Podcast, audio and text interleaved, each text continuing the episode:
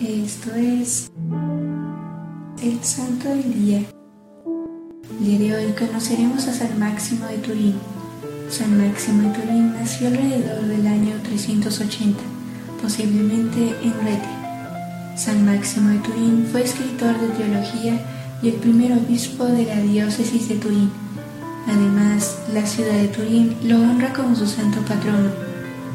En el 451 fue enviado al Sínodo de Milán, en el que los obispos del norte de Italia aceptaron la famosa carta Epístola Dogmática de León I. Máximo estuvo en el Sínodo de Roma en el año 465 y firmado después del Papa. Fue autor de varios discursos publicados por órdenes de Pío VI en Propaganda de Fide en 1784 Dichos discursos consisten en 118 homilías, 116 sermones y 6 tratados. Dentro de sus discursos incluso ataca los resurgimientos del paganismo y defiende la fe ortodoxa frente a los ataques de la herejía.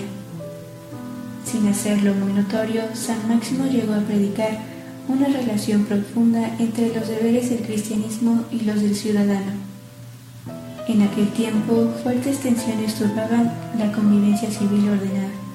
En este contexto, San Máximo logró unir al pueblo cristiano en torno a su persona de pastor y maestro. La ciudad estaba amenazada por diversos grupos bárbaros que tras penetrar las fronteras orientales avanzaban hasta los Alpes occidentales.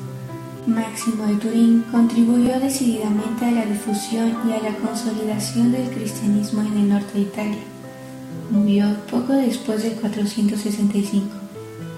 Te propongo que en este día realices la obra de la misericordia de enseñar al que no sabe. Te pedimos, San Máximo de Turín, que intercedas por nosotros.